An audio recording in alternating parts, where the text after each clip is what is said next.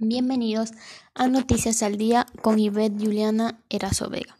En temas de política, tenemos la solicitud a la Fiscalía para investigar 137 teléfonos celulares que están pinchados pertenecientes a asambleístas ecuatorianos.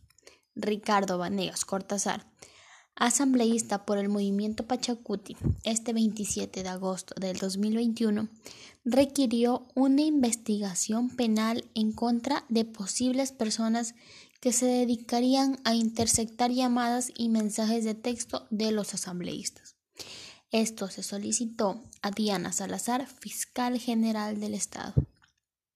La intranquilidad del antes mencionado asambleísta nacional es porque en redes sociales se filtran fotos, audios, captura de los teléfonos móviles, también como mensajes de texto en donde legisladores son involucrados en temas que tienen que ver con el manejo de los puestos públicos en nuestro país.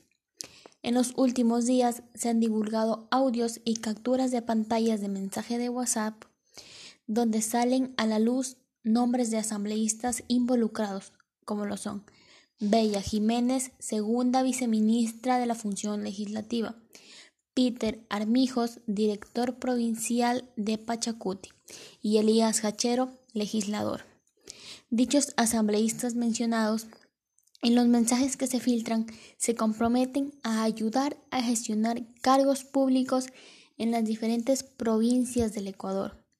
Considerando a esto como un acto de corrupción, dejando en duda si en realidad las personas en los puestos públicos están por su mérito o por pagar a legisladores por asegurar un puesto en el gobierno ecuatoriano.